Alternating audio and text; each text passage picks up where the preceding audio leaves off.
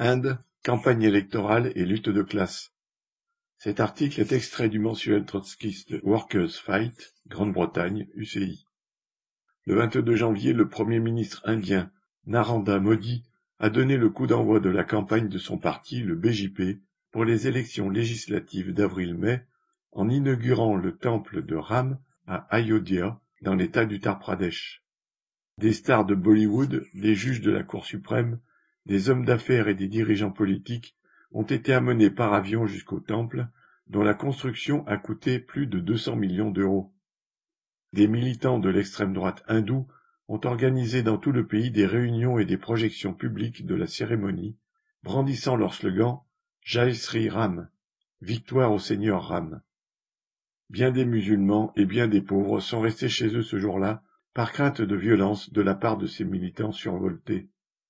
L'agitation en faveur de la construction du temple de Ram a commencé en 1989-1990 lorsque le BJP a organisé des rassemblements et des manifestations dans tout le nord de l'Inde, affirmant que le dieu mythique Ram était né sur le site de la mosquée de Babri, élevée au XVIe siècle. Le 6 décembre 1992, le BJP et d'autres groupes hindous d'extrême droite ont démoli la mosquée. Des mois d'émeutes ont suivi dans toute l'Inde, au cours desquels plus de 2000 personnes, pour la plupart musulmanes, ont été tuées. La cérémonie de Modi visait à détourner l'attention de la pauvreté et de la crise économique. Suite à la suspension des permis de travail de plus de cent mille Palestiniens par le gouvernement israélien dès le 7 octobre, le gouvernement indien a accepté d'envoyer des travailleurs pour les remplacer. Le gouvernement de l'Haryana et de l'Uttar Pradesh ont publié dix mille offres d'emploi pour lesquelles le salaire mensuel annoncé était de 1500 euros, soit plus de cinq fois le revenu par habitant de l'Haryana, 275 euros, et sept fois celui de l'Uttar Pradesh, 215 euros.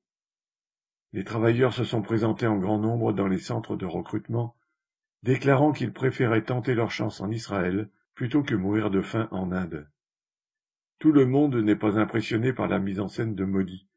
Les 29 et 30 janvier, plus de dix mille candidats à un emploi dans les chemins de fer ont manifesté dans la ville de Patna pour protester contre l'absence d'offres d'emploi dans le secteur. Malgré les 260 000 postes de cheminots vacants, le gouvernement a lancé un appel pour seulement 5696 postes de conducteurs de train.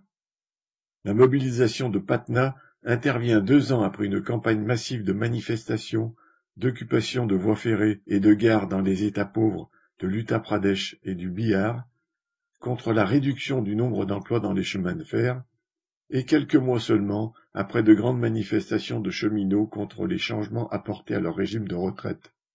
La propagande chauvine et suprémaciste de Modi ne les décourage visiblement pas, et d'autres rassemblements de cheminots sont prévus dans les semaines à venir. Workers Fight